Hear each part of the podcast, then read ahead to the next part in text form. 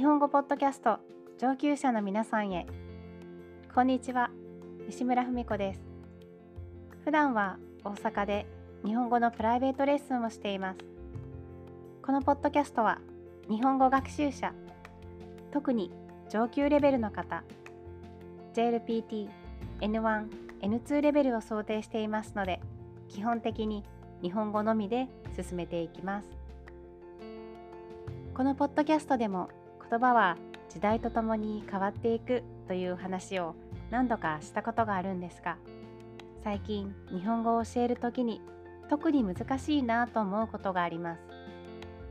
それは配偶者をどう呼べばいいのかということです。私がいつもポッドキャストで使っているのは夫という言葉です。でも話す場面や場所によって主人を使ったり旦那という呼び方を使ったりしています。自分の配偶者以外について話す時もご主人や旦那さんという言い方を使うこともあります。簡単に言えば旦那はカジュアルですね。夫はフォーマル。主人はさらにフォーマルな呼び方になります。でもジェンダーに対する考え方が変わってきてからはこの主人や旦那という言葉を使いたくないという人が少しずつ増えているんです。主人という漢字を見るとこれはマスターやオーナーという意味になるんですね。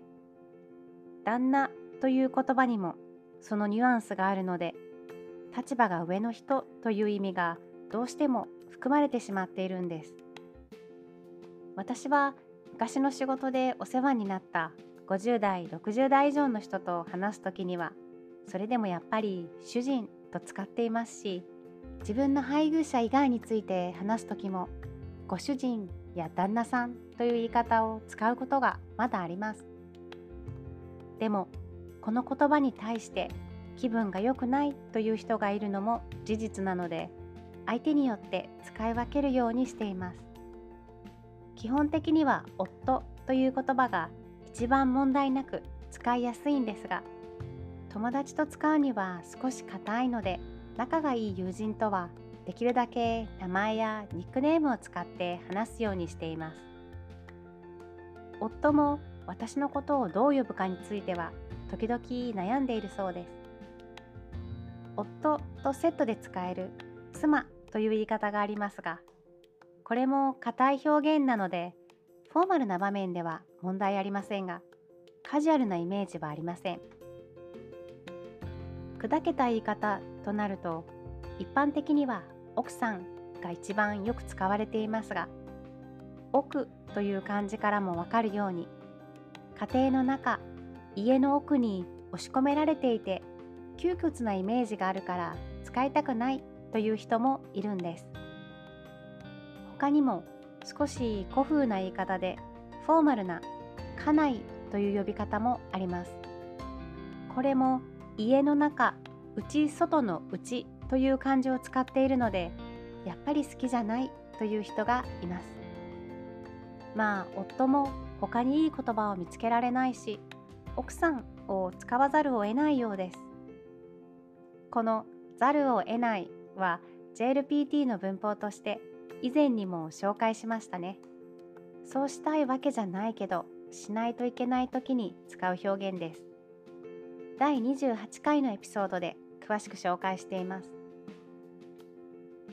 最近ではパートナーという言い方をする人も増えていますが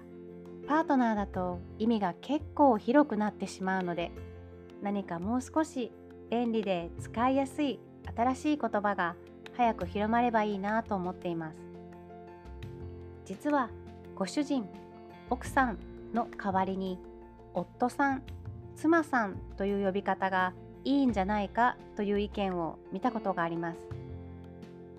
SNS やネットではこの呼び方を使っている人もいると何かの記事で読んだんですが